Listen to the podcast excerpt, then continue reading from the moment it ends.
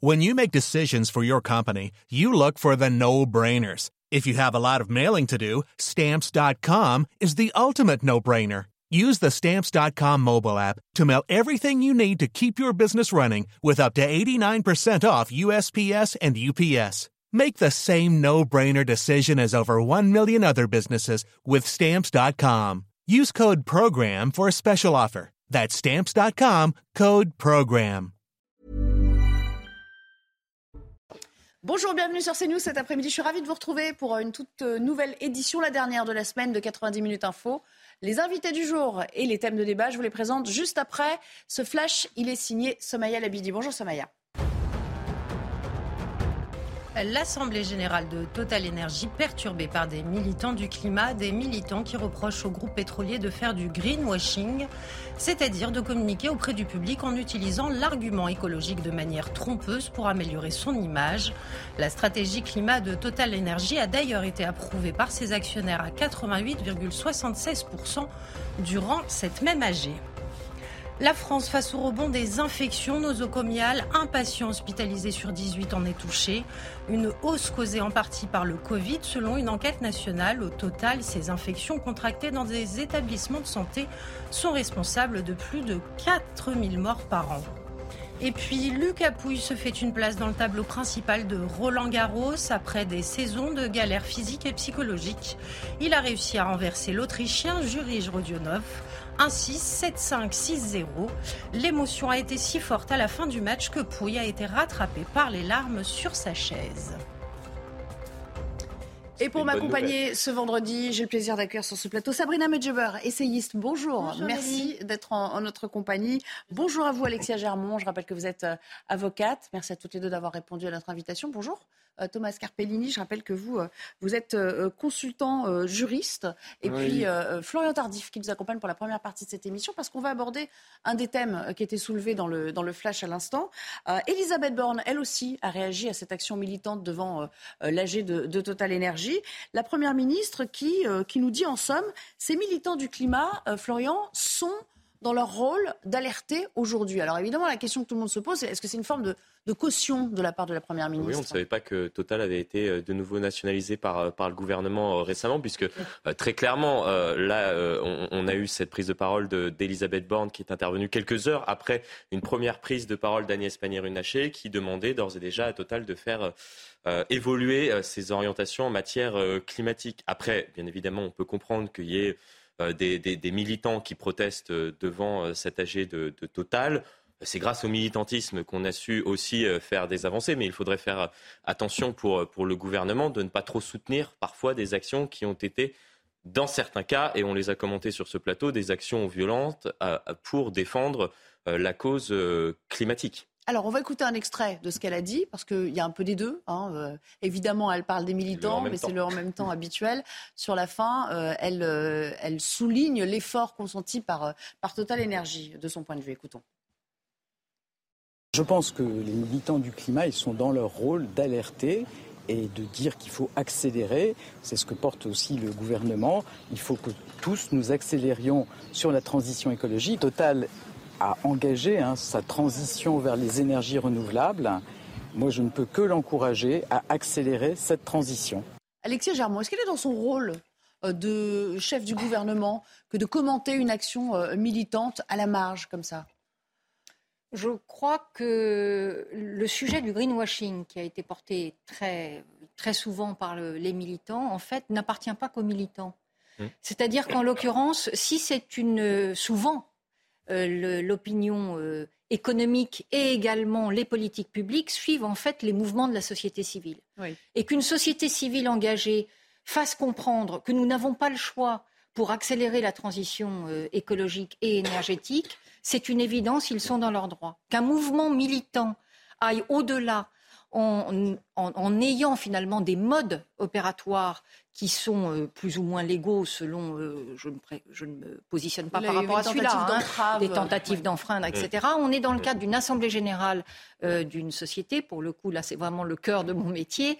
Et je trouve que ce n'est pas le rôle, pour le coup, des militants. Les actionnaires sont là. Ils sont là également pour accompagner ou pour censurer une politique qui serait mise en place, qui serait proposée à l'Assemblée générale des actionnaires par euh, les sociétés. En l'occurrence, parlons très cash, hein, euh, si le secteur euh, de Total Énergie et tous les autres acteurs de ce secteur-là mm. ne vont pas dans la transition écologique et énergétique, ils n'existeront plus dans un futur proche. Donc croyez-moi, ces sociétés-là n'ont pas attendu non plus la société civile pour prendre la mesure des actions qu'ils ont à mener. Preuve en est, l'Assemblée générale a accepté à une très large majorité euh, ce qui était proposé en termes de, plan. Je, vous sens un petit peu euh, dubitatif. C'est-à-dire que vous, pour vous, c'est un peu le coup de com' permanent de la part des gros groupes? C'est le coup de com' permanent, non pas de la part des grands groupes, mais des militants et du gouvernement. Ah. Pour moi, ça me fait penser aux tragicomédies euh, si chères à Racine.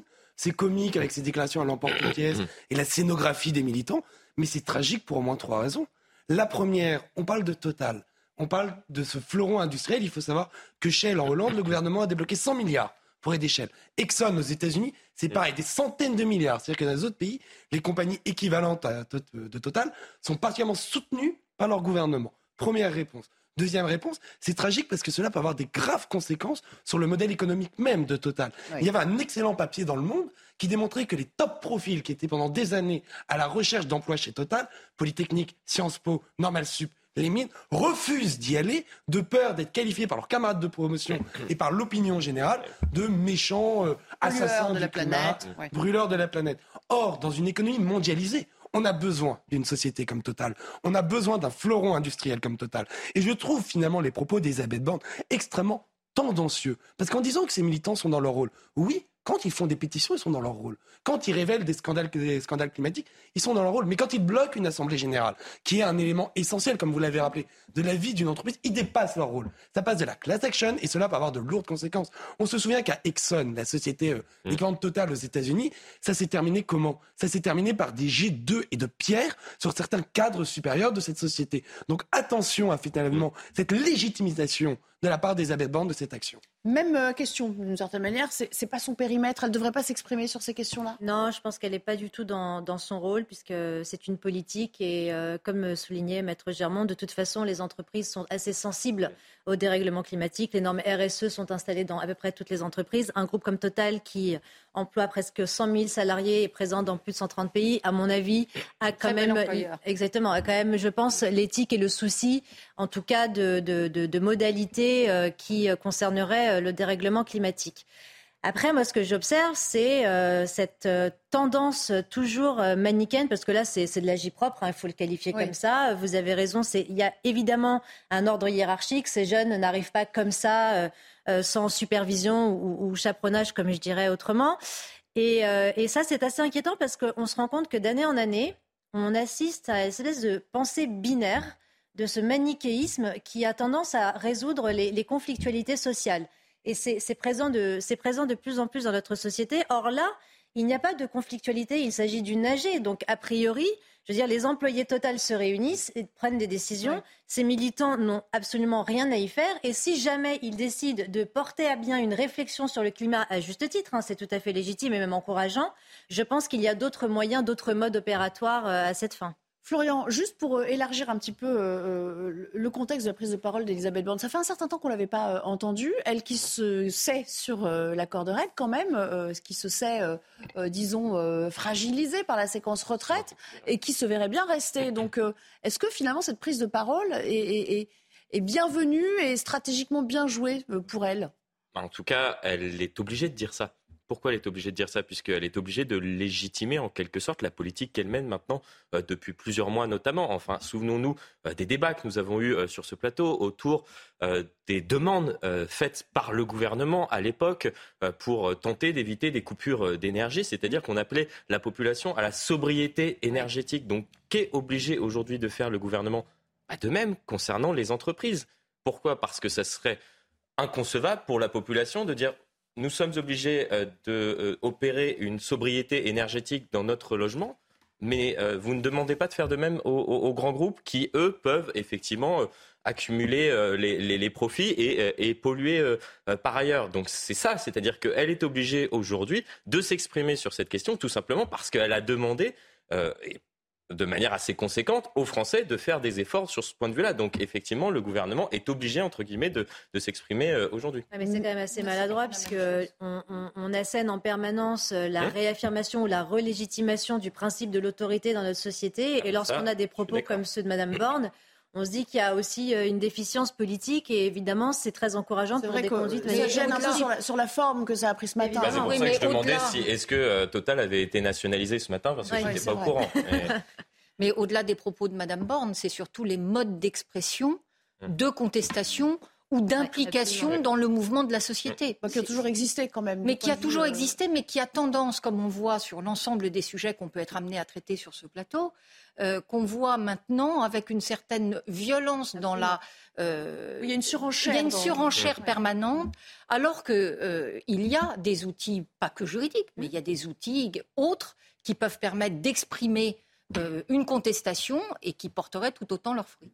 Alors merci beaucoup Florian d'être passé parmi nous pour euh, euh, ce petit euh, dégagement avant, avant la fin de, la semaine. J'aimerais qu'on passe à un autre thème au moment où l'armée russe est en situation délicate dans certaines parties de l'Ukraine et dans l'attente d'une contre-offensive dont on nous dit qu'elle serait imminente hein, de la part des forces ukrainiennes. Vladimir Poutine met donc ses menaces à exécution et commence à livrer des armes nucléaires au Bélarus. C'est le voisin, c'est le, le soutien euh, majeur euh, de Moscou aujourd'hui. En tout cas, euh, Alexandre Loukachenko, dictateur depuis un certain nombre de décennies maintenant, l'affirme, c'est absolument imminent. Geoffrey Defebvre pour voir ce qui est en jeu. Et puis on sera avec Bruno Clermont, le général Clermont, en ligne dans un instant.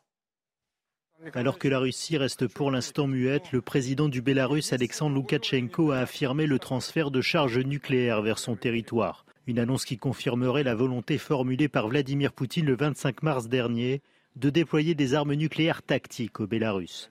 Par rapport aux armes nucléaires dites stratégiques, les armes nucléaires tactiques sont moins puissantes entre 1 à 100 kilotonnes et de plus faible portée. Elles peuvent être tirées depuis un char ou lancées depuis un avion bombardier. À titre de comparaison, la bombe américaine ayant détruit la ville d'Hiroshima au Japon était d'une puissance allant de 12 à 15 kilotonnes. Dans un tweet, la chef en exil de l'opposition bélarusse a réagi. Aujourd'hui, le régime bélarusse a signé un accord avec la Russie sur le déploiement d'armes nucléaires. Cela mettrait non seulement en danger la vie des Biélorusses, mais créerait également une nouvelle menace contre l'Ukraine et toute l'Europe. Selon la Fédération des scientifiques américains, la Russie disposerait de 5997 ogives nucléaires, dont 2000 ogives nucléaires tactiques. Général Bruno Clermont, je vous le disais, est en ligne avec nous. Bonjour, euh, mon général. Est-ce que cette menace est réelle, crédible? Quelle portée stratégique aussi du point de vue de, Vladimir Poutine aujourd'hui contre ses adversaires? D'abord, apparemment, normalement, les armes nucléaires ne sont pas encore arrivées, puisqu'il est prévu que la Russie construise un dépôt d'armes nucléaires en Biélorussie, et ce dépôt doit être terminé à partir du 1er juillet. Donc là, on est en la phase de préparation, de montée en puissance. Un arrangement technique a été signé entre les deux pays. Ça devrait concerner deux systèmes d'armes différents. Le premier ce sont des bombes qui sont emportées par des avions, euh, qui sont a priori des Sukhoi 25, euh, dont les pilotes sont actuellement seraient en formation en, Russie. Et le deuxième sont des, missiles balistiques tirés à partir du sol, qui s'appellent Iskander euh, et qui emmènent des têtes nucléaires et qui eux seraient déployés en Biélorussie. Oui. Donc il n'y a, pas d'imminence à proprement parler? C'est un coup de bluff un peu de Loukachenko aujourd'hui? Loukachenko, aujourd'hui, il est un peu l'obligé de Poutine. Donc, vous savez que la, Biélorussie n'est pas partie prenante des combats, mais elle, a ouvert son territoire euh, aux unités russes qui euh, effectuent de nombreuses frappes euh, de missiles, mais également d'aviation à partir de la Biélorussie. Donc, je pense que dans cette affaire-là, Loukachenko, il n'avait pas forcément son mot à dire. Peut-être rappeler que le fait qu'il y ait des armes nucléaires en, en Biélorussie, c'est une nouveauté, puisqu'à partir du 94, le fameux mémorandum de Budapest la Biélorussie et l'Ukraine ont rendu leurs armes nucléaires euh, qui ont été démantelées. Donc euh, euh, Poutine, la justification qu'il donne, c'est qu'il veut faire avec la Biélorussie ce que les Américains font avec l'OTAN, puisque dans l'OTAN, vous avez six pays qui, partagent des bombes nucléaires américaines qu'ils peuvent utiliser en cas de guerre, et, ces armes nucléaires américaines sont stockées en, Europe, dans des pays européens.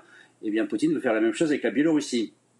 Parlez-nous de ces armes nucléaires tactique qui se distingue euh, des autres, visiblement, avec une moindre portée sans doute, mais quelle est leur capacité de frappe exactement?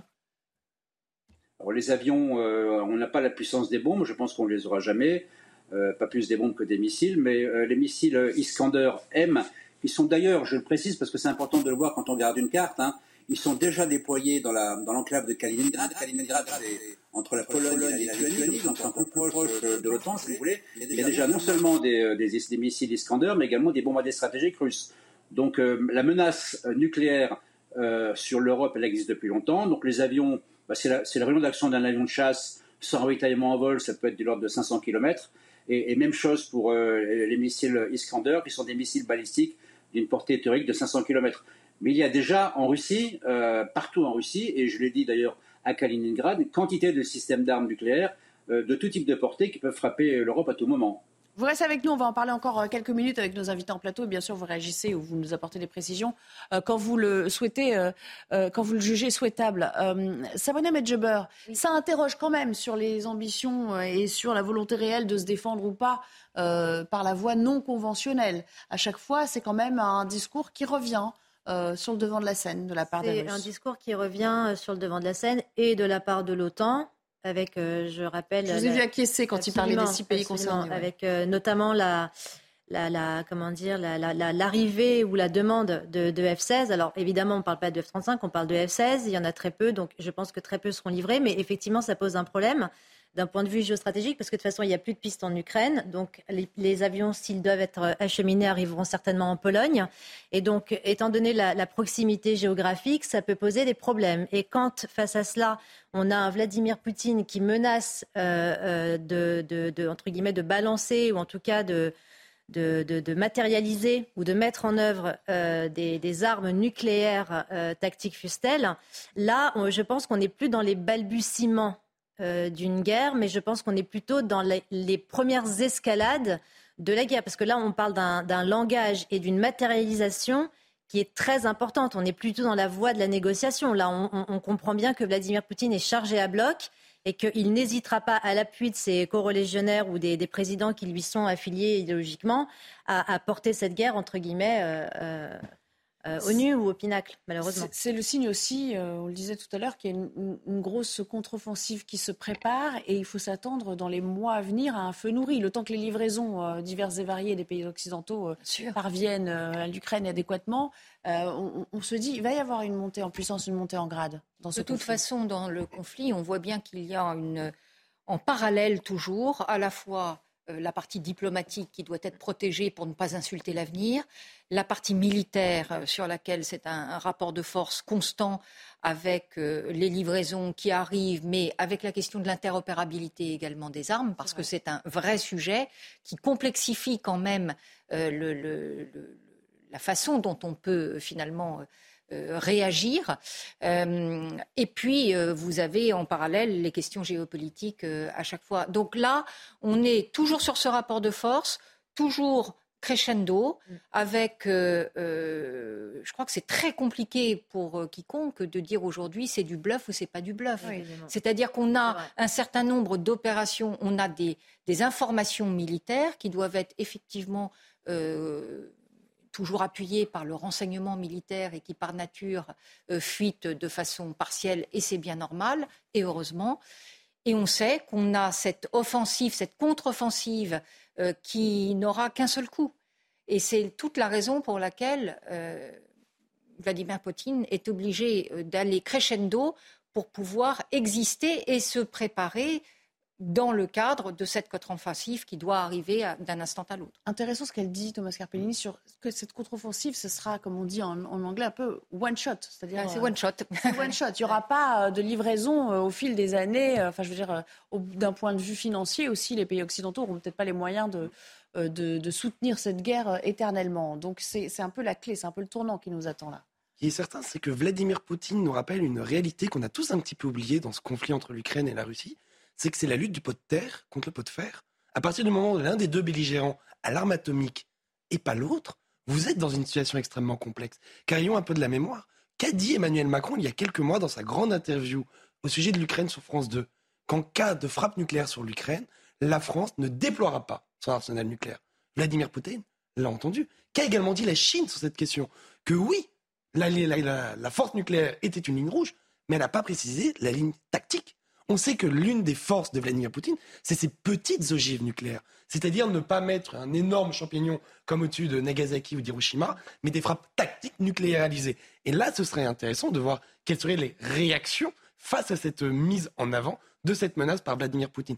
Ça, c'est la première chose. La deuxième, ce qui est extrêmement intéressant, c'est que Vladimir Poutine fait en Biélorussie la raison pour laquelle il a fait la guerre à l'Ukraine. Pourquoi fait-il la guerre à l'Ukraine? L'une de ses raisons, c'était on ne veut pas que l'Ukraine rentre dans l'OTAN, car rentrer dans l'OTAN, c'est la possibilité d'avoir les armes nucléaires partagées. Donc la possibilité qu'une arme nucléaire soit frontalière avec lui, la Russie. il reste sur sa logique de départ. Exactement. Sauf qu'en mettant des missiles en Biélorussie, il partage des frontières avec des pays de l'OTAN, l'Estonie, la Lituanie, la Pologne, il a apporté de tir de l'Allemagne et de la France. Il n'y a plus de tampons. Il n'y a plus de tampons. Ce qui est certain, c'est que Vladimir Poutine est dans un rapport de force, qu'il l'assume, et que maintenant la réponse va être des autres puissances nucléarisées. Est-ce qu'on rentre dans la danse? Après tout, nous aussi, on pourrait menacer. L'OTAN pourrait également menacer, mais c'est le risque de l'escalade ou ne rien dire, faire jouer la diplomatie, mais c'est prendre le risque de laisser les mains libres à Vladimir Poutine et dès lors euh, faire le champ de l'apocalypse par la suite. Général Clermont, vous nous avez entendu. Où va-t-on à partir de maintenant pour rebondir sur ce que disait notre dernier invité en particulier sur, euh, sur euh, les intimidations de part et d'autre? Je, écoutez, je pense qu'on est surtout dans la gesticulation politique, parce qu'en réalité, la présence d'armes nucléaires en Biélorussie, ça ne va pas changer grand-chose, je l'ai dit, d'un point de vue militaire. Il y a des armes nucléaires partout en Russie qui peuvent taper avec toutes les puissances possibles sur toutes les cibles possibles.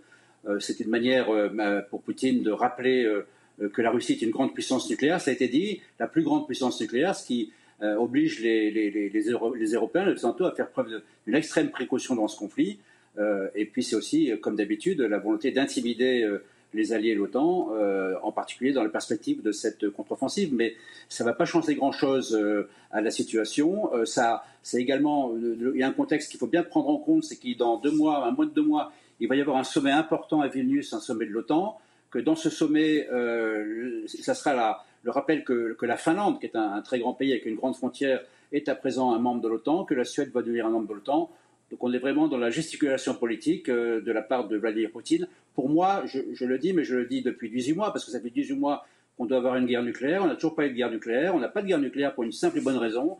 C'est que pas plus les Russes que les Américains ne veulent que cette situation dégénère en troisième guerre mondiale et que donc tant que le conflit sera maintenu à l'intérieur de l'Ukraine, et on voit d'ailleurs les difficultés que représentent à ce titre-là les offensives qu'ont menées les Ukrainiens ou des Russes ukrainiens ou des Russes d'Ukraine à l'extérieur de l'Ukraine, euh, le, risque d'une guerre nucléaire est, totalement maîtrisé. On est plutôt dans l'installation d'un nouveau rapport de puissance nucléaire entre l'OTAN et les Américains et les Russes et les Biélorusses. Merci. On reste évidemment dans un esprit de, dissuasion, dans l'esprit euh, très clair de dissuasion nucléaire. Merci, euh, euh, Général Clermont, de nous avoir accompagnés. On va changer complètement de thème avant de refermer cette première partie. Vous avez tous suivi le sort, le cas de la petite Eya, enlevée à l'âge de 10 ans par son père en Isère, qui n'a pas été retrouvée. Alors, entre-temps, l'alerte enlèvement qui avait été émise a été levée parce que on soupçonne fortement que cet enfant se serait déjà, aurait déjà été amené à l'étranger. Le résumé de Sarah Fenzari. Fin de l'alerte enlèvement pour Eya, enlevée de force par son père alors qu'elle se rendait à l'école. Elle est aujourd'hui introuvable. À 8h15, j'ai emmené la petite à l'école et là j'ai trouvé euh, mon pneu qui était euh, crevé. Il y a une voiture qui a, surgi de nulle part. J'ai reçu euh, un coup, je ne sais plus comment, mais en, pleine gueule. La petite, elle a commencé à pleurer. Son père, il l'a traîné par les cheveux pour la faire monter euh, dans, la, dans la voiture. Après avoir gazé la mère avec du produit lacrymogène, le père de famille et son complice cagoulé ont pris la fuite avec la petite fille dans une Peugeot 306 ou une Renault Clio. L'enfant, possédant la double nationalité franco-tunisienne, sa mère craint qu'il ne l'amène à l'étranger. Qu'il me rend ma fille, c'est tout. Je la connais très bien, ma fille, elle doit être traumatisée. Même s'il veut, il voulait prendre sa fille, il aurait pu la, prendre, je sais pas, calmement, pas la traîner par les cheveux. Tous les services de police en Europe et en Tunisie sont déjà prévenus des recherches lancées. Le parquet de Grenoble a décidé de mettre fin à l'alerte enlèvement qui avait été déclenchée jeudi soir, en précisant que l'enquête se poursuivait. Alors, Alexis Germain, on espère évidemment tous une issue sereine, mais euh, les enfants otages des, conflits parentaux, c'est toujours un, un, traumatisme pour eux, quelle que soit l'issue, et on l'espère heureuse bien sûr de, cette, euh, de cet enlèvement, euh, ça va laisser des traces. Et ça, les parents n'y pensent pas assez, en fait. Et en plus, ce qui est à noter là, c'est que vous avez vraiment un mode opératoire qui est euh, très violent. puisque vous avez une personne complice, manifestement, qui était là également. Vous avez la mère neutralisée. La mère neutralisée avec un produit lacrymogène. moi, j'aimerais juste rappeler que dans ces conflits-là, euh, vous avez aussi, euh, quand vous avez des parents de nationalités différentes et qu'il y a un risque de sortie euh, du territoire de l'enfant, mmh.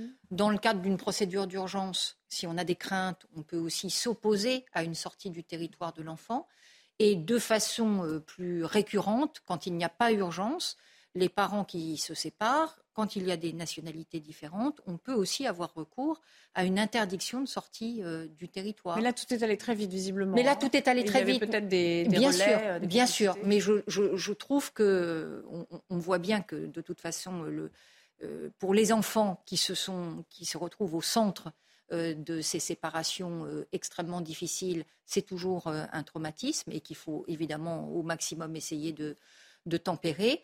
Mais il y a aussi des outils qui sont faits pour euh, parce qu'une fois que les, enfants sont partis à l'étranger, alors voilà, c'est beaucoup plus Se compliqué. Pose aussi c'est ça le sujet, la coopération, la coopération avec voilà avec les pays. Donc c'est pour ça que j'insiste sur ces euh, sur ces moyens juridiques qui sont à disposition parce que euh, une fois que les enfants sont partis, c'est un, un long chemin. Ça va être compliqué Évidemment, pour continuer le cas d'espèce, l'écueil de cette situation, c'est que cette jeune fille a la double nationalité, comme le père. C'est-à-dire que si elle arrive dans le pays, imaginons faisons une, conjoncture, qu'ils aillent en Tunisie. Que peuvent faire les autorités tunisiennes? Elle est tunisienne, Rien. le père est tunisien. Finalement, est-ce qu'en droit tunisien, il y a un litige? C'est ça la question que Donc pose le piège, le piège se referme sur la maman, en fait. Exactement. Oui. Euh, Sabrina Medjuber, juste un dernier commentaire en quelques secondes. C'est un, c'est, un piège dont il faut se méfier et, et peut-être anticiper, quand on est euh, dans ce cas de figure euh, familial Alors, euh, évidemment, le problème des violences familiales concerne énormément d'enfants issus d'origine maghrébine. Hein. C'est le pédopsychiatre Maurice Berger qui le précise dans ses ouvrages. 80% des jeunes qu'il voit en centre d'éducation renforcée sont d'origine maghrébine. Pourquoi? Parce qu'ils sont confrontés à un modèle de violence intrafamiliale qu'ils calquent par la suite en devenant des adultes ou des adolescents euh. Ces violences intrafamiliales, elles, s'imbibent dans la mémoire traumatique de l'enfant entre 0 et 2 ans. Ça, c'est la première des choses. La deuxième des choses, c'est effectivement la difficulté de la biculturalité. Pourquoi? Parce qu'il y a énormément de jeunes femmes en France, hein, je dis bien en France, qui sont ramenées de force par des parents. Alors là, il s'agit d'un enlèvement qui a été médiatisé, mais il y a aussi des cas isolés où les jeunes femmes, des jeunes, des jeunes filles euh, vont en vacances, pensent qu'elles vont en vacances, les parents leur retirent leur passeport, elles se font exciser dans les pays d'origine et marier de force. Donc il serait bon après, maintenant, de toute façon, ça ne nous appartient plus parce que si l'enfant est parti en Tunisie, évidemment, nous n'avons aucun droit de nous intéresser aux droits tunisiens tant qu'il n'y a pas de litige. Mais j'ai peur que cette jeune fille soit retournée en Tunisie et qu'elle subisse malheureusement des violences symboliques ou physiques. On est un petit peu pris par le temps. Après, statistiquement, euh, évidemment, ça, reste à vérifier tout cela, mais on est un petit peu pris par le temps. Je vous propose de s'interrompre et puis on reviendra pour parler euh, notamment euh, de ce drame de Lindsay. Alors là, c'est un autre drame, le harcèlement à l'école, qui s'est soldé par, le suicide de la jeune fille. À tout à l'heure. Nous sommes de retour et le débat reprendra juste après le JT. Il est signé Augustin Donadieu. Bonjour Augustin. Bonjour Nelly, bonjour à tous. Ce matin, l'homme suspecté d'avoir mortellement agressé au couteau une infirmière lundi a été présenté devant la chambre d'instruction à Reims. Il comparaissait pour avoir poignardé euh, des soignants en 2017. La justice réclame une nouvelle expertise psychiatrique de l'assassin euh, présumé. Les juges ont renvoyé l'affaire au 8 septembre prochain. Il est d'ailleurs, cet accusé, apparu euh, à la barre très faible et paraissait sédaté. Écoutez son avocat.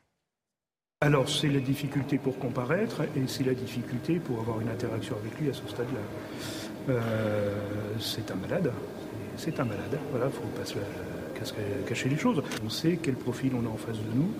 La question est de savoir est-ce que par rapport au profil initial, est-ce qu'on a quelqu'un qui est dans une situation similaire, aggravée, vraisemblablement pas d'amélioration de son état psychiatrique, donc on est sur un terrain qui est déjà connu. une personnalité malade qui a déjà fait un passage à l'acte dans un souci de même vengeance euh, dans le cadre de ce profil psychiatrique.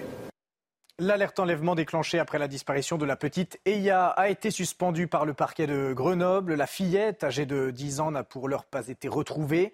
Mais pour le parquet, tout laisse à penser que la fillette, son père et son complice sont maintenant à l'étranger, possiblement en Suède ou en Tunisie.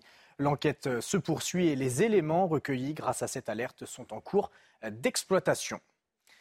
À Paris, les utilisateurs de vélos en libre service ont eu la surprise ce matin de constater des collages anti-avortement sur les bicyclettes. À l'origine de cette campagne sauvage, le collectif Les Survivants, qui dit agir au nom des 220 000 enfants tués chaque année, selon leurs mots.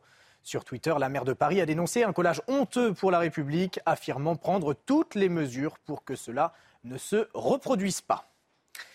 Un milliard d'arbres plantés d'ici 2030. Elisabeth Borne a rappelé la promesse de campagne d'Emmanuel Macron. À l'occasion de la fête de la nature, la Première ministre était en déplacement dans le nord de la Côte d'Or où elle a visité le Parc national des forêts. L'occasion pour la chef du gouvernement de présenter l'action du gouvernement en matière de protection de la biodiversité. Je vous propose de l'écouter. Il faut aussi restaurer la biodiversité, je le disais. Donc c'est par exemple la plantation d'un milliard d'arbres d'ici 2030. Euh, euh, c'est aussi toutes les actions de restauration de nos sols, de nos zones humides. Là encore, c'est un enjeu très important et on voit que tous les sujets sont liés pour euh, redonner plus de force à notre puits de, carbone, ce qui est un, enjeu majeur. Il y a 30 ans, l'Olympique de Marseille était sur le toit de l'Europe. Le club phocéen remportait en 1993 la Ligue des Champions face au Milan AC à un but à zéro. Et pour l'occasion, les supporters de l'OM se donnent rendez-vous ce soir à 23h pour un allumage, massif de fumigène sur plus de 20 km tout, le long du, littoral marseillais.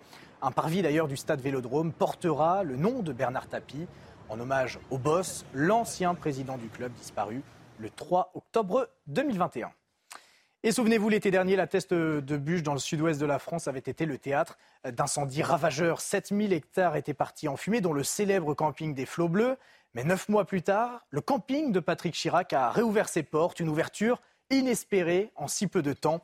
Antoine Estève et Jérôme Rampenou ont la chance d'être sur place.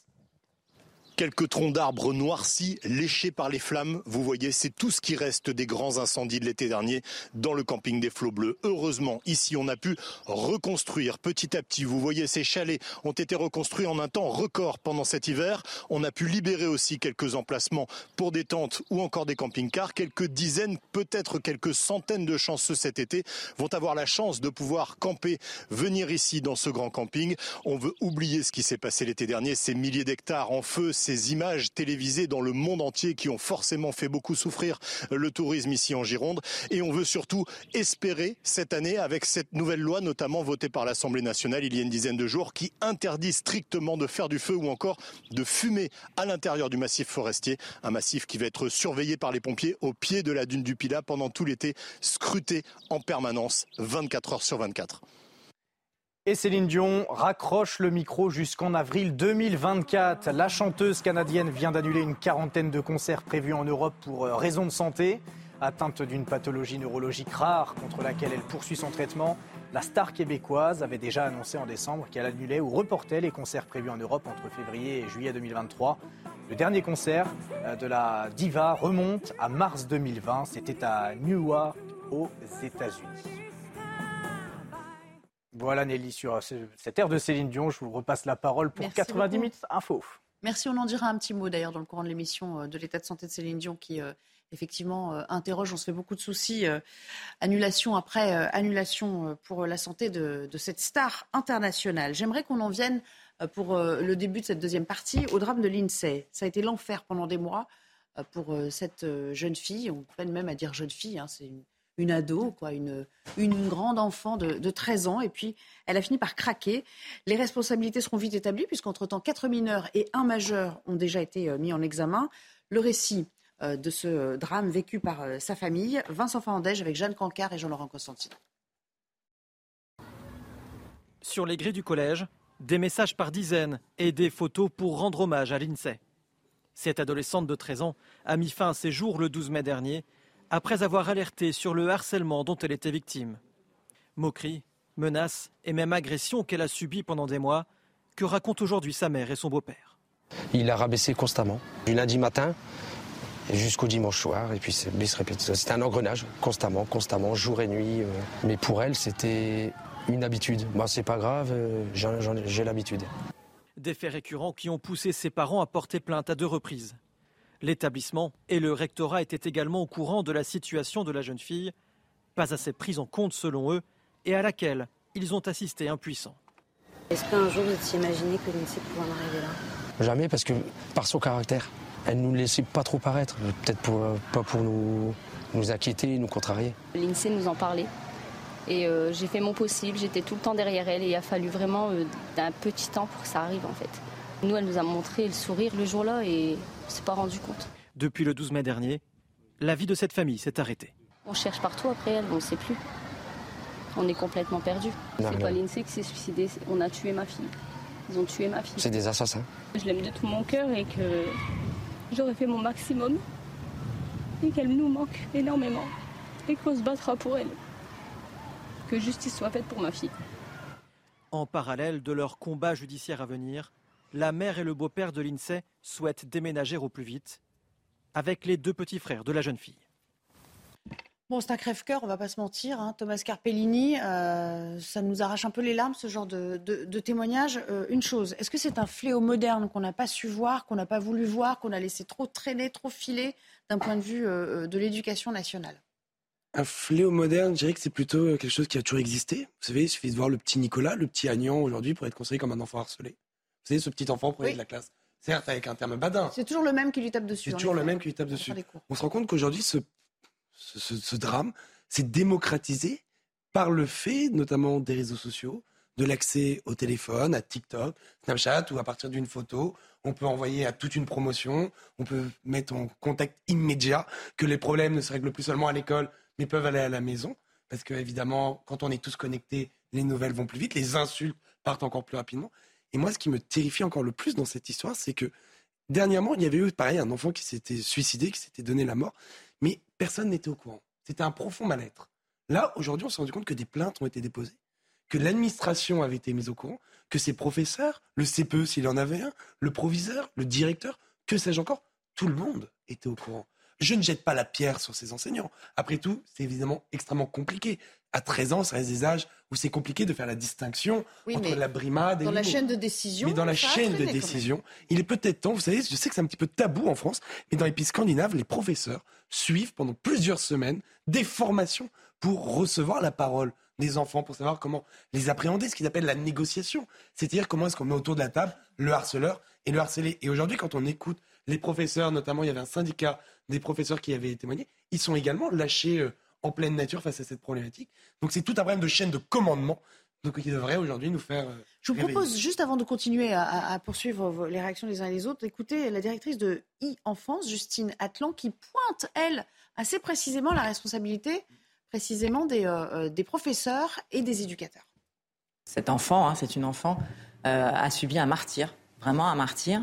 Une descente aux enfers, littéralement. Pendant des mois, par d'autres enfants pourtant dans un lieu qui est censé être protégé par des adultes. Euh, l'école, c'est obligatoire. Euh, tous les parents confient pendant X heures par jour, tous les jours de la semaine, leurs enfants à d'autres adultes. Ils leur confient. Donc, ils leur confient la protection. Et là, il y a le sentiment que, que dans ces lieux-là, les adultes ne sont pas capables de protéger des enfants d'autres enfants ça, donne l'impression d'une espèce de, loi de la jungle, de sauvagerie euh, qui, est, effectivement assez, euh, assez impressionnante.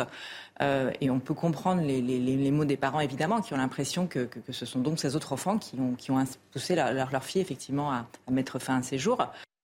On le rappelle, Alexia Germont, l'enfance, la petite enfance plus précisément, c'est le domaine de la méchanceté, de la cruauté. On est cruel lorsqu'on est enfant. Mais justement, à charge pour les adultes de redresser. Ça permet de se construire aussi d'une certaine façon quand on arrive à mettre les, bonnes, euh, les bonnes barrières. Mais là, clairement, il y a des manquements quand même. Bien sûr. Madame Atlan a raison de rappeler euh, cette bulle théorique que devrait être euh, l'école pendant laquelle on a cette instruction et non pas l'éducation. C'est un autre sujet, mais c'est deux choses différentes et ça devrait nous faire tous réfléchir de se dire qu'on a un ministère de l'éducation et non pas un ministère de l'instruction en tant que telle, puisque l'éducation, normalement, est, dans le champ de compétences des parents. Que... Ou de l'instruction civique, ou de même si c'est pas gagné. Hein, voilà, ou de l'instruction civique.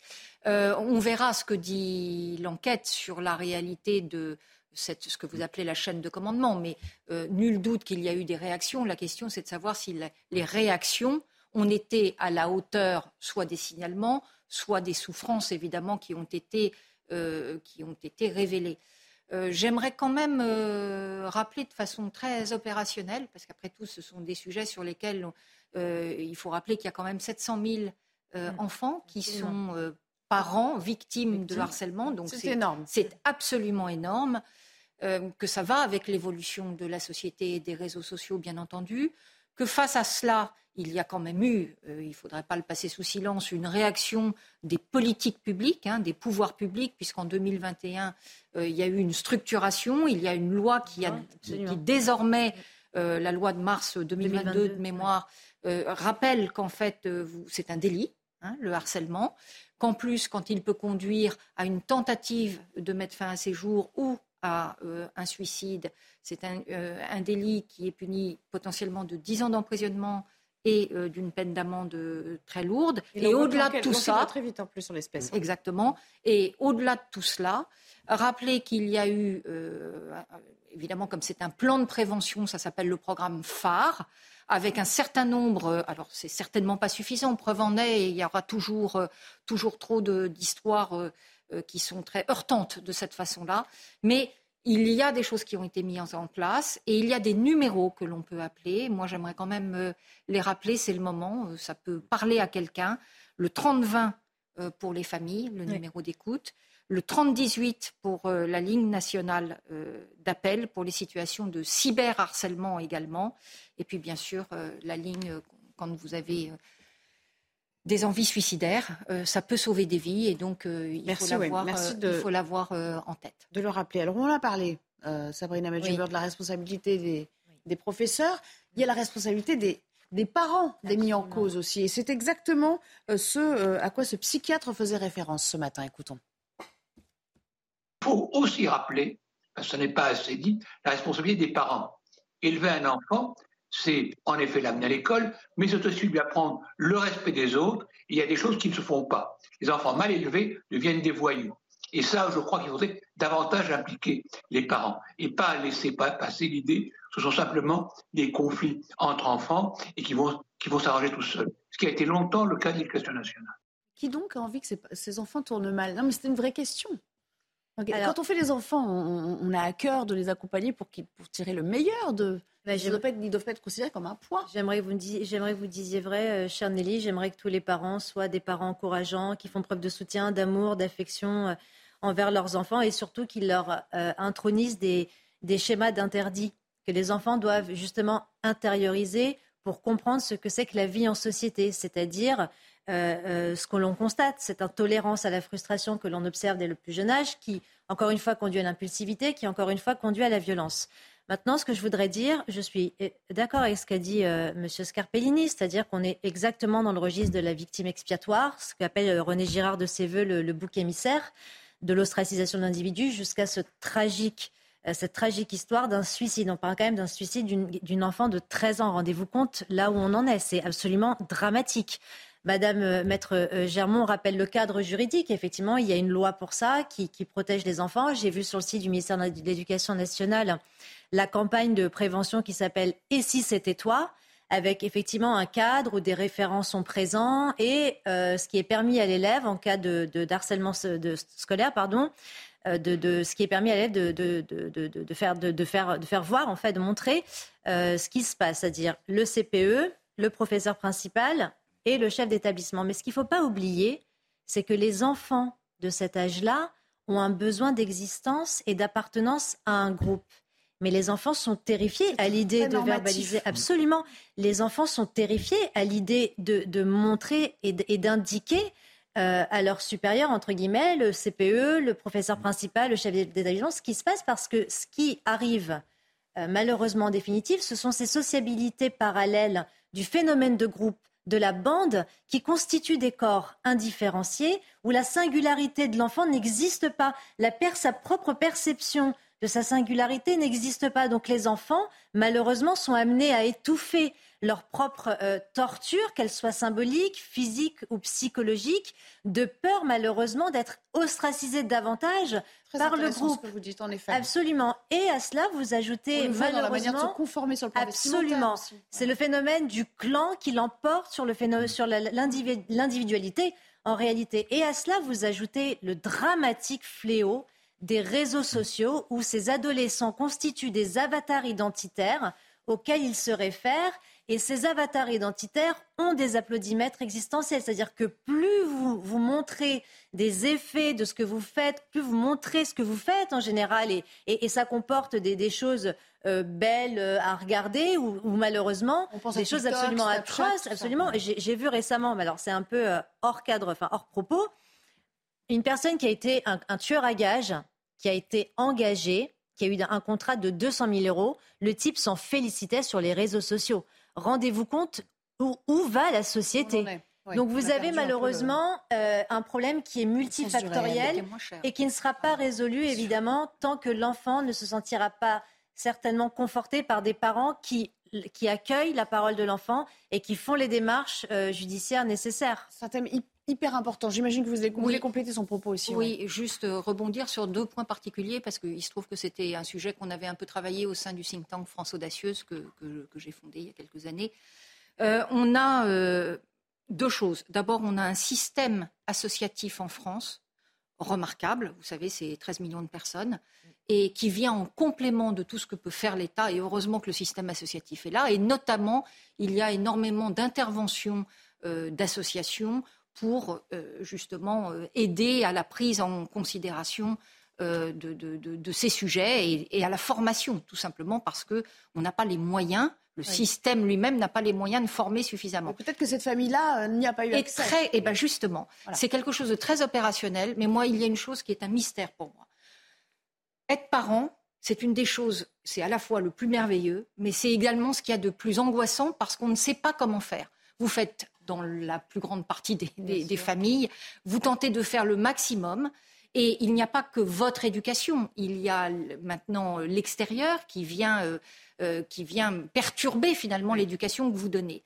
Et je me demande pourquoi finalement, pour cette plus grande aventure, ce n'est pas le seul sujet sur lequel on ne donne pas une formation de base aux élèves quand ils sortent. On a de l'instruction civique, on a de l'économie, on a des maths, on a, de, on a du français on pourrait avoir une ouverture, un dégagement, comme vous dites euh, dans votre, dans votre, dans votre jargon euh, journalistique, mais on pourrait avoir des dégagements sur qu'est-ce qu'être parent, comment essayer, quels sont les outils, quelle est la base, un socle commun qui permette d'appréhender ce qui est la plus grande, euh, la plus grande expérience qu'on peut avoir. Et puis un dernier mot quand même, Thomas Carpellini il y a cette idée, et ça c'est ça qui, hérisse le plus le poil, que les harceleurs restent toujours dans l'établissement. Et ce sont ceux qui sont harcelés, qui doivent pas absolument, qui, doivent qui sont extraits. Et ça, et ça, de ce point de vue, il y a quelque chose qui ne va pas. Ça s'appelle une logique mathématique. Vous avez un harcelé, vous avez des harceleurs. Mathématiquement, c'est quoi le plus simple? Virer une personne ou en virer 15. Il y a souvent un chef de bande quand même. Il y a souvent un chef de bande. Mais, il y a des complices. Vertical, hein. Je sais pas si c'est. Alors peut-être, mais je ne sais pas si c'est que ça. Je pense qu'il y a aussi un sentiment à un moment où euh, l'être humain a envie de, de, se protéger. Et donc le, la solution la plus, la plus immédiate pour retrouver une sorte de protection qui est faite à la fois par la famille, mais qui est nécessaire, c'est la fuite. C'est la fuite. C'est fuir l'environnement euh, qui, euh, qui, pollue. On va changer euh, de, thème avec ce coup d'éclat que vous avez tous vu sur les réseaux sociaux, sans doute d'Éric Piolle, le, maire, le maire de Grenoble, sur les jours fériés. Alors lui, ah on va expliquer un petit peu la genèse et on va regarder un peu ce qu'il a tweeté. Il prend appui sur le fichage d'élèves supposé donc pendant l'Aïd par le ministère de l'Intérieur. Le gouvernement, bon, entre-temps, a reconnu qu'il y avait eu euh, euh, un chiffrage, il n'emploie pas le terme fichage évidemment, et qui euh, parle de maladresse hein, depuis cet événement. La gauche, la mosquée de Paris demande des éclaircissements.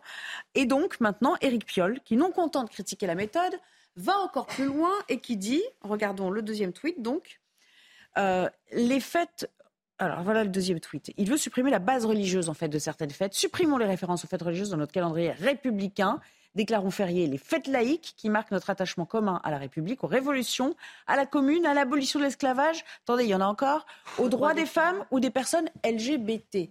Hmm. Ça va trop loin, euh, Sabrina. Euh, Alors, sur, ce tweet précisément parce qu'il y a eu le bah, sur Eric Piolle, vous pouvez revenir sur, Eric Piolle si vous le souhaitez. mais non, mais là, sur euh, changer en plus le calendrier, il y a une surenchère qui devient insupportable pour vous? Plus sérieusement, on est vraiment, si vous voulez, tout cet agrégat euh, satellitaire de ces élus écologistes, euh, que je, parle de, M. Hermic ou je parle de M. Doucet, qui ont euh, comme projet, hein, c'est clair, hein, je veux dire, euh, la, déconstruction de la civilisation française. On se souvient de l'histoire du sapin mort, on se souvient de l'histoire du Tour de France euh, machiste et polluant. Euh, et donc on est toujours dans cette espèce de surenchère qui fait dans la niche communautariste et qui est propre en réalité à tous ces élus qui sont clairement dans une pratique électoraliste. Il faut pas, il faut en pas. gros, il veut supprimer les fêtes catholiques. On va pas se mentir. on est, c'est ça l'idée c'est la déconstruction de la civilisation française et c'est évidemment ça, de la déchristianisation de nos mœurs. Donc euh, ça, c'est plus qu'évident et c'est pas la première fois de toute façon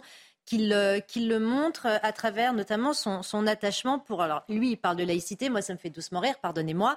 Je me souviens des actes de M. Éric Piolle, notamment concernant le sponsoring de la charia dans les piscines de Grenoble, avec l'instauration coûte que coûte hein, du burkini dans les piscines de Grenoble, cette espèce d'obsession idéative euh, qu'il a pour euh, le prosélytisme absolument radical. Et effectivement, ça a été un bras de fer parce qu'à deux reprises, hein, en 2019 déjà, sous l'aval de l'association Alliance, Alliance, citoyenne, dont l'ambassadrice, je rappelle, Taous Amouti, une proche de Tarek Ramadan, qui avait dégainé sur son Facebook, justement, pardonnez-moi, euh, c'est Charlie qui a dégainé en premier. Hein. On est vraiment dans cette logique d'une association communautariste qui n'a strictement rien à voir avec nos valeurs et qui même les combat.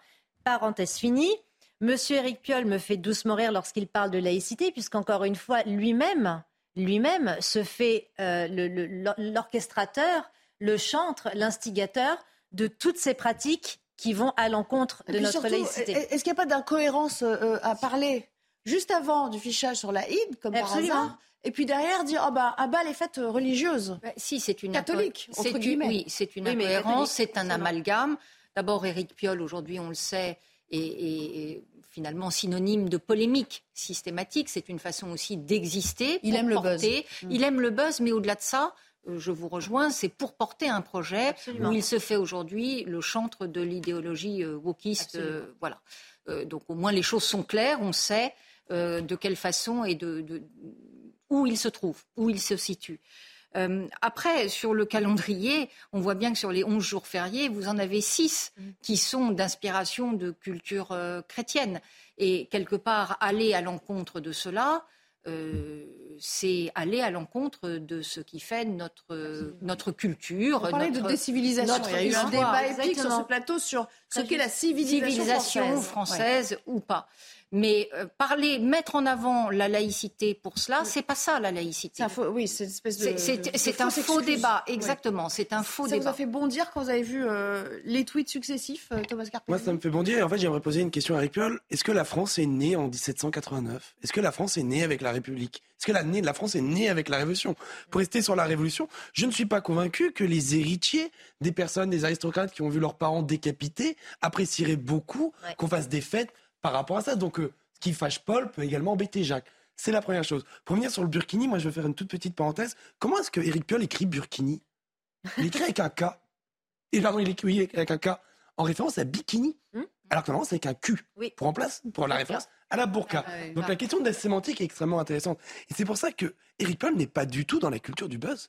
C'est un véritable projet c'est un idéologue.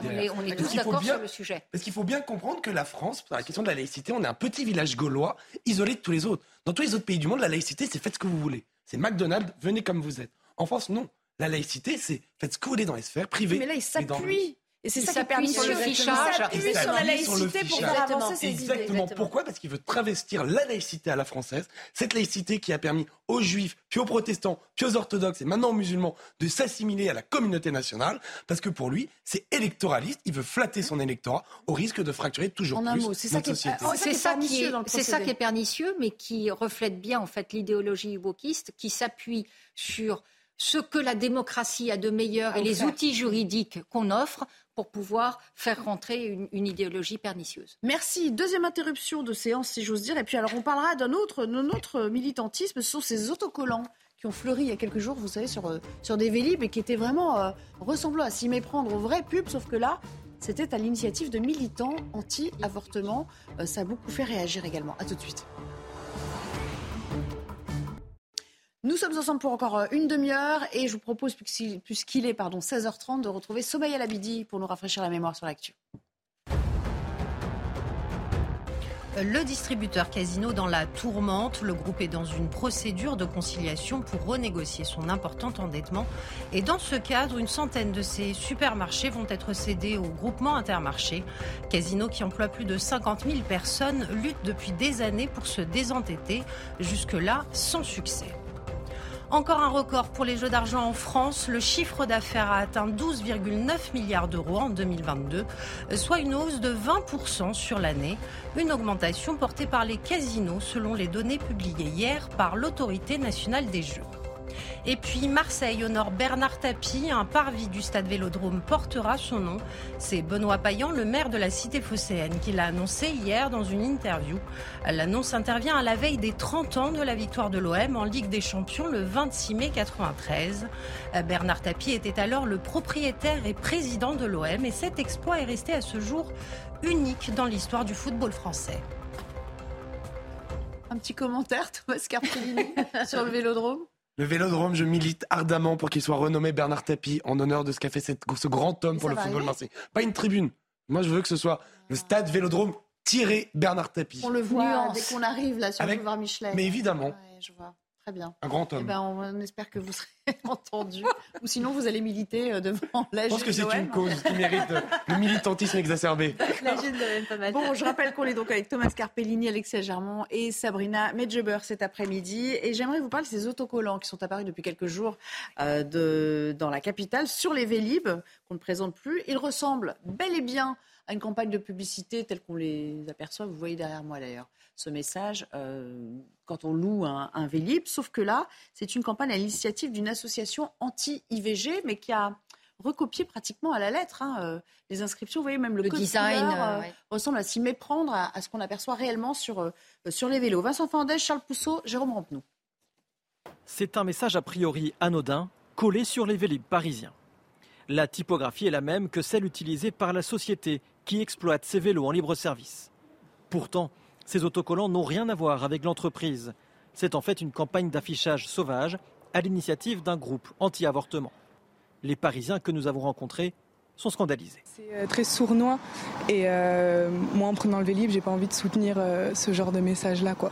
Moi je crois que le droit d'avortement c'est la décision des femmes et c'est à eux de choisir qu'est-ce qu'ils veulent faire. Voilà. Je trouve ça très choquant. Je trouve que c'est pas enfin voilà, c'est pas, pas approprié. moi j'estime que quand on est une femme, on a le choix de, de faire ce qu'on veut de son propre corps et on n'a pas à nous dire ce qu'on doit faire quoi. La ministre de l'égalité entre les femmes et les hommes a de son côté annoncé saisir le procureur de la République. Je condamne euh, vraiment très fermement cette campagne euh, abjecte, euh, qui est une véritable attaque en règle des plus conservateurs contre les libertés des femmes, contre ces droits fondamentaux. Isabelle Rome a par ailleurs réaffirmé l'ambition du chef de l'État d'inscrire l'IVG dans la Constitution. Est-ce que la question se pose justement sur cette dernière phrase, euh, Alexia Germont L'inscription de l'IVG dans la Constitution, à la lumière de ces, euh, de ces défiances euh, qui se répètent quand même dans, dans l'espace public? De toute façon, elle s'oppose puisqu'elle avait été annoncée suite au dépôt d'une proposition de loi. elle avait été annoncée comme devant venir par Emmanuel Macron. Et dans les questions au gouvernement ces derniers temps, il y a d'ailleurs eu un certain nombre de, de parlementaires qui ont rappelé euh, la majorité présidentielle pour savoir si, si, et quand ça devait venir. Et Éric Dupont-Moretti a répondu. Donc là, il est urgent. Voilà, il est urgent d'intervenir. Mais ce qui est vrai, c'est qu'en temps normal, ça ne devrait pas être constitutionnalisé, puisque euh, voilà, il y a un certain nombre de droits. Euh, qui sont appliqués dans une société ouverte qui n'est pas attaquée. Et la ministre Isabelle Rome a raison, c'est une lourde organisation. Euh, c'est au-delà de la campagne publicitaire qu'elle mentionne. Euh, je trouve qu'il y a un mot qui manque dans son intervention, pardon, mais c'est une campagne publicitaire illégale. Puisque là, c'est en l'occurrence prendre un support euh, qui, n'a pas donné son accord d'expression et dans l'espace public. Et en plus, vous prenez les personnes qui utilisent les vélos en otage, puisque quand vous utilisez le vélo, vous vous faites vous-même le propagateur d'un message qui n'est pas le vôtre. Donc c'est doublement choquant euh, et je trouve que c'est normal que les élus soit montée au créneau également. La métropole du, Grand Paris aussi, me semble. Oui, on va regarder d'ailleurs le tweet d'Annie Hidalgo, oui. pour Paris, qui, qui nous dit ceci. Inadmissible et illégal, le collage revendiqué par les mal nommés survivants est une honte pour notre République, pour Paris et ses valeurs. Je vais prendre toutes les mesures pour que cela ne se reproduise pas. Euh, c'est dangereux d'envisager une société où ce genre d'acte puisse, puisse ne serait-ce que rouvrir le débat, parce qu'on le voit autour de nous dans d'autres pays européens. C'est aussi pour ça qu'il y a cette idée de l'inscription dans la Constitution. Espagne. Il y a une sorte d'étau euh, qui se rapproche quand même. C'est vrai que alors c'est un droit acquis, c'est une réalité. Euh, s'il devient constitutionnel, c'est encore beaucoup plus sécurisant pour les femmes, puisque ça nous évite justement ces espèces de grouillements culturels euh, qui vont, euh, dont les mouvements vont à l'encontre, à l'encontre des femmes. C'est la thèse du sociologue Michel Maffezoli, hein, l'ère des soulèvements. Et, ça, c'en est un exemple un peu à la fois illustratif et à la fois sporadique. C'est-à-dire qu'on est, on assiste d'année en année à une multiplication de comment dire de, groupuscules ou, de, clans, de groupes qui s'organisent et qui euh, apposent des idées à travers justement euh, bah voilà, une démonstration matérielle comme le vélo et en plus, comme le rappelait euh, Maître Germont, dans la totale illégalité et en plus, effectivement, la prise d'otage. C'est-à-dire qu'en tant qu'usager du, du Vélib, est-ce que moi j'ai envie que cette conviction voilà, religieuse ou sociétale soit affichée sur mon vélo? Non.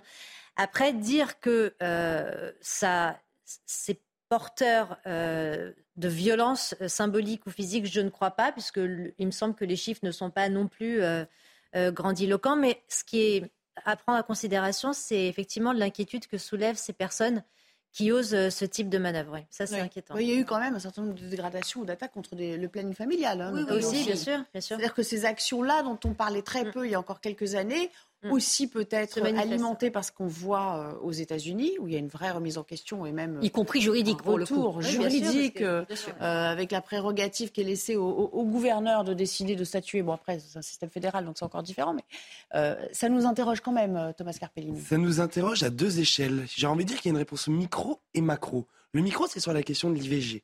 Vous savez, il y a la Fondapol, qui est un institut de sondage pour Sciences Po, a démontré que 34 des moins de 25 ans étaient contre l'IVG. 34%. Il y a 10 ans, ils étaient moins de 5. C'est beaucoup. C'est énorme. Et ça remonte à 36% sur les moins de 34. Donc on se rend compte que cette jeunesse, ou qu'on pouvait penser acquise, de fait stricto sensu à la cause de l'IVG, l'est beaucoup moins. Ça, c'est le premier élément. Le deuxième élément, ce point de vue macro, c'est au point de vue de la démocratie. Vous dites qu'aux États-Unis, c'est une question juridique, oui, évidemment, mais c'est également politique. Mm. Ces gouverneurs ont été élus dessus. Bien sûr. Dès là, on peut se poser la question d'une démocratie Est-ce qu'elle doit permettre ou non l'accès à l'IVG. Souvenons-nous de ce que disait Simone Veil, qui avait confessé dans son livre mm. qu'en cas de référendum au moment de la loi, la réforme de l'IVG ne serait jamais passée. Et dès lors, on pourrait nous demander, est-ce vraiment démocratique, de un, d'imposer l'IVG, ou du moins de le rendre légal? Moi, j'estime que oui, c'est un acquis social, évidemment, indiscutable. Mais dès lors, quand vous avez une partie de la population qui est jeune, qui est en augmentation, qui remet en cause cet acquis, est-ce que finalement, il ne risque pas d'être rongé à la marge, comme on peut le voir dans d'autres démocraties, et vous citiez les États-Unis dessus? Intéressant ce commentaire. Oui, c'est d'autant plus intéressant que ça fait, euh, euh, ça fait peser la responsabilité finalement sur euh, un certain nombre de femmes de notre génération qui sont passées au milieu du filet du féminisme, qui n'avaient pas le sentiment, puisqu'elles ont hérité finalement de. On n'était pas dans la revendication. On n'était pas dans la revendication du tout, puisque on avait cet acquis, grâce à Madame Veil notamment, mais on avait cet acquis. Et aujourd'hui, on voit bien qu'il y a un certain nombre de femmes de 40, 50 ans qui montent au créneau de façon justifiée pour venir en soutien, parce que justement, la jeunesse est peut-être euh, moins à la pointe de la défense ça reboucle sur les chiffres que vous euh, citiez, et, ça nécessite effectivement un, débat qu'on n'aurait pas dû avoir sur la constitutionnalisation de, l'IVG, fait qu'aujourd'hui, il est légitime de se le poser, et, ça s'impose peut-être. Oui, euh, juste en, en, un mot, à quoi ça peut être dû, ce revers, enfin ce retour en arrière cette espèce de conservatisme qui s'emparerait de nos jeunes générations aujourd'hui? C'est euh, ce que Gilles Kepel appelle euh, de ses voeux le, retour du, religieux. Hein. C'est-à-dire que le XXIe siècle est marqué par le retour de la religiosité, du particularisme religieux qui est revendiqué.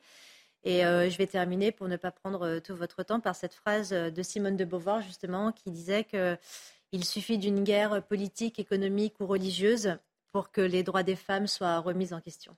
On est peut-être à l'aube de ce genre de On peut se questionner, effectivement. Merci. On fait, marque une petite pause et puis on reviendra bien sûr à la situation de l'hôpital et puis ce, cette, ce, cri d'alarme, cette, cette, sonnette d'alerte qui est tirée par euh, les infirmières euh, à l'hôpital psychiatrique. On vous emmènera en reportage à Marseille où elles nous disent ben voilà, nous, euh, les agressions comme celle qui a été fatale à une infirmière à, Reims, c'est notre lot quotidien. Il faut s'interroger aussi sur les moyens qui sont alloués à l'hôpital psychiatrique aujourd'hui. À tout à l'heure.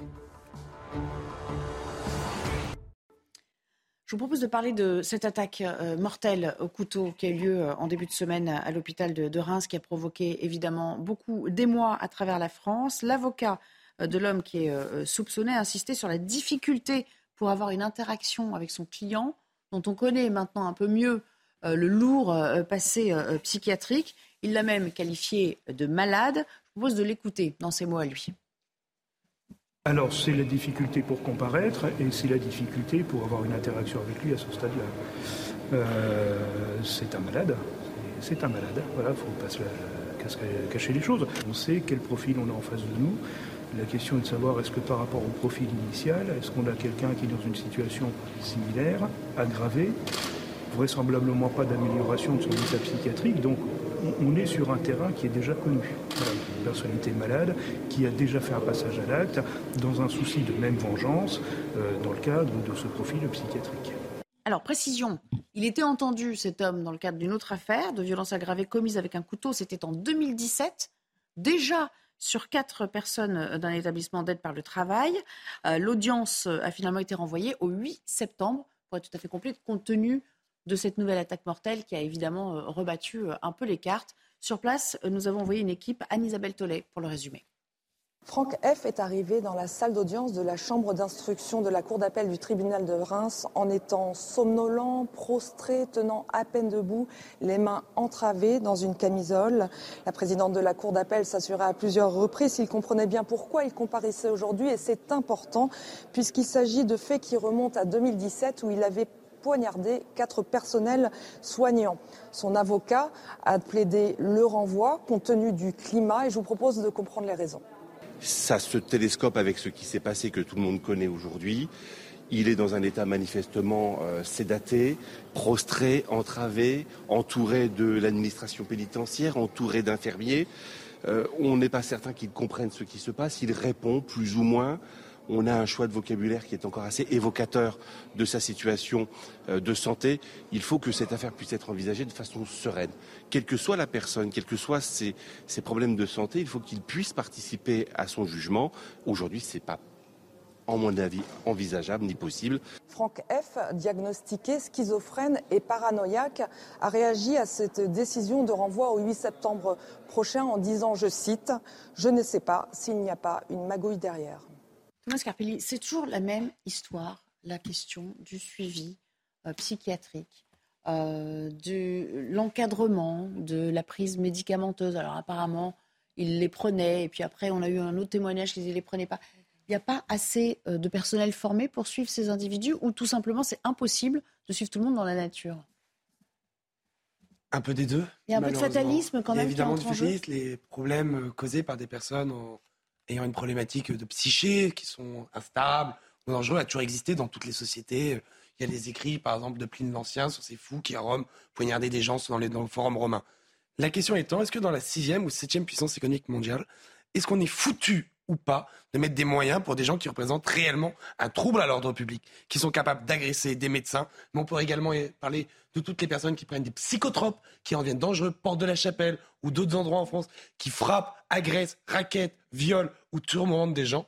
Moi, je trouve ça scandaleux, et je pèse mes mots, scandaleux que dans notre pays, on ne soit pas capable de mettre en place les structures, qu'on ne soit pas capable de former le personnel, qu'on soit pas capable d'assurer la protection du personnel. Et je pense que cette histoire révèle la honte pour notre pays, la honte de notre système euh, hospitalier, la honte de notre société qui n'est pas capable de voir en face cette problématique. Avant de vous faire réagir, parce qu'il me vraiment sert de, tremplin parfait pour la suite euh, de cette réflexion, eh bien, on va parler euh, de l'hôpital psychiatrique Édouard Toulouse, qui, contrairement à ce que son nom indique, se trouve à Marseille, où une infirmière a accepté de témoigner. Regardez ce reportage de Stéphanie Rouquier. Cette femme évoque précisément les problématiques que vous soulevez. Depuis six ans, Yasmina est infirmière à l'hôpital psychiatrique Édouard Toulouse à Marseille. Elle travaille la nuit et avec une autre collègue, elles doivent gérer seules 22 patients. Alors les agressions physiques ou verbales, elles ne les comptent plus. On a des agressions au couteau, euh, on a des agressions avec euh, ce qu'ils peuvent trouver, hein, euh, une lame de rasoir, on casse un lustre de l'entrée et on s'en sert pour menacer les soignants. Vous avez été menacé? Le morceau de verre du lustre, c'était pour moi. Depuis plusieurs mois, elle constate une augmentation de consommation de stupéfiants chez ses patients. Les patients ne se cachent même plus pour consommer. Bah, ils sont en train de rouler un, joint de cannabis euh, ou euh, ils reviennent avec de la poudre euh, au niveau des narines. On est passé de beaucoup de consommation de cannabis à beaucoup de consommation de cocaïne qui rend les patients beaucoup plus agressifs. Régulièrement, des soignants de cet établissement finissent aux urgences avec des blessures. Ce syndicaliste ne cache pas son inquiétude. Aujourd'hui, euh, je veux dire, on frôle le drame tous les jours et un jour ou l'autre, malheureusement, on n'y échappera pas. Et euh, j'aimerais juste poser une question à nos dirigeants, si c'était leur famille. Tous les mois, le syndicat Sud Santé écrit au ministère de la Santé pour détailler les failles au sein de cet hôpital, mais le sentiment d'abandon perdure. Ça fait froid dans le dos. Hein. Je vous ai vu euh, beaucoup, beaucoup réagir pendant le sujet. Euh, avec de, l'effroi. Oui, bien sûr. On ne se doute pas que c'est à ce point. Il faut l'entendre des acteurs de, la vie euh, publique, des services aux personnes pour le comprendre, en fait. Il y a, à mon sens, à travers cette histoire tragique, deux paradigmes. C'est-à-dire, le premier, évidemment, concerne la décadence, la déflagration de, notre ou de nos structures hospitalières. Et effectivement, on le sait tous, hein, que la psychiatrie, c'est le parent pauvre de la médecine. Euh, les, psychiatres, même si euh, ils sont présents dans les hôpitaux, il n'empêche qu'ils sont débordés par toutes les tâches administratives et les réunionites aiguës, comme ils les appellent, qui, les empêchent de, faire correctement le travail.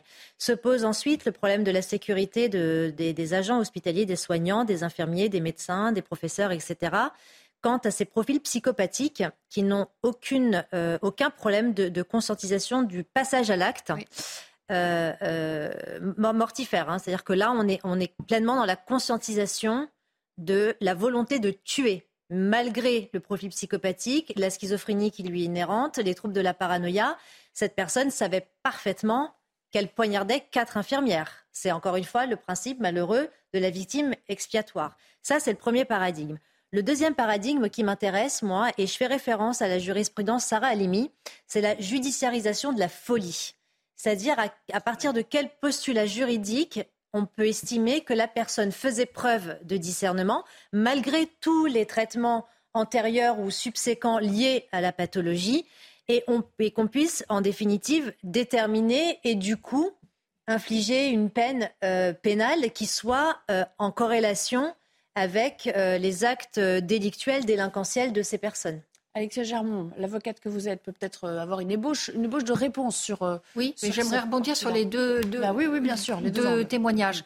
D'abord, dans ce que vous disiez, évidemment que ces personnes sont un danger pour la société, mais j'aimerais quand même souligner ce que vous n'avez pas fait, c'est que ce sont d'abord des personnes qui sont un danger pour elles-mêmes et que pour les familles les plus volontaires qui soient, elles ne sont pas en mesure d'apporter le cadre euh, de santé. Et c'est donc la raison pour laquelle c'est un scandale que nous n'ayons pas les structures euh, en matière de, euh, de santé psychiatrique adéquates. C'est la première L'hôpital psychiatrique a une diminution des lits de, par deux en 30 ans. Voilà, mais la première des choses, non mais c'est très important parce que la première des choses à comprendre, c'est que les personnes qui ont besoin de soins, elles ont d'abord, ce sont d'abord des personnes malades, et que Ensuite, parce que la société n'est pas capable euh, de mettre euh, suffisamment et qu'il y a une évolution euh, de la société qui fait qu'effectivement, en plus, il y a des contournements des, traitements, etc. Après, on a un, autre sujet sur la violence à l'intérieur de, ce, de cet hôpital qui est à gérer. J'aimerais souligner aussi, parce qu'on ne l'a pas dit, que pour l'hôpital psychiatrique, il y a un lien constant avec les instances judiciaires. Pourquoi? Parce que ces personnes sont souvent dans un état de privation de la liberté et que heureusement encore en démocratie, il y a le contrôle judiciaire qui permet de vérifier que ce ne sont pas des, voilà. Donc ça c'est pour le cadre. Mais quand même la question de la sécurisation des, agents qui sont au contact de ce public-là se pose aujourd'hui. On devrait renforcer, on devrait renforcer bien entendu. On devrait renforcer. Et pour rebondir sur votre deuxième intervention pour le coup, votre seconde intervention pardon, euh, en fait le code pénal répond avec abolition ou une altération euh, du discernement. S'il y a une, abolition, la personne ne peut pas être jugée. Et donc la question n'est pas de savoir si c'est euh, la, sphère judiciaire qui gère ça. Non. En réalité, ce sont les médecins qui se, qui se prononcent. Dans quelle catégorie médicale on les place Et après, vous avez l'altération du discernement qui, qui à ce moment-là, ouvre la porte à euh, une peine, une condamnation. Avec, je rajoute quand même quelque chose d'important, c'est que si le patient prend des substances qui euh, lui permettent en fait de mettre de côté son discernement pour pouvoir passer à l'acte, là, euh, évidemment, c'est condamnable et donc on rouvre la porte de la judiciarisation. Merci beaucoup. C'est tout le temps qui nous restait cet après-midi, mais j'ai été ravie de vous euh, euh, accueillir sur ce plateau. Dans un instant, vous avez rendez-vous avec euh, Elliot Deval et ses invités. Ce sera le début de Punchline. On a évidemment une pensée pour Céline Dion, dont la tournée, les concerts sont annulés jusqu'à 2024 avec son, son état de santé qui interpelle de plus en plus. Cette tournée n'a jamais pu reprendre depuis depuis mars 2020. Hein, c'était son dernier concert. Et puis on sait qu'elle elle est atteinte d'une pathologie euh, euh, neurologique rare, contre laquelle d'ailleurs elle, poursuit son traitement. c'est ce que disent euh, son, entourage. Elle avoue quand même avoir beaucoup de peine pour retrouver ses forces et que donc les tournées étant trop difficiles, elle ne, pourra pas remonter sur scène avec le rythme effréné que cela suppose. On a évidemment une pensée pour, pour ses fans aussi qui devaient être bien déçus. Je vous rappelle qu'elle devait se produire à Paris, à la Défense Arena, le 1er septembre prochain. Voilà, on, a, euh, on aura l'occasion sans doute de, de, reparler de Céline Dion dans les jours à venir. Merci à tous. Merci, à vous. Merci à tous. Sur notre antenne.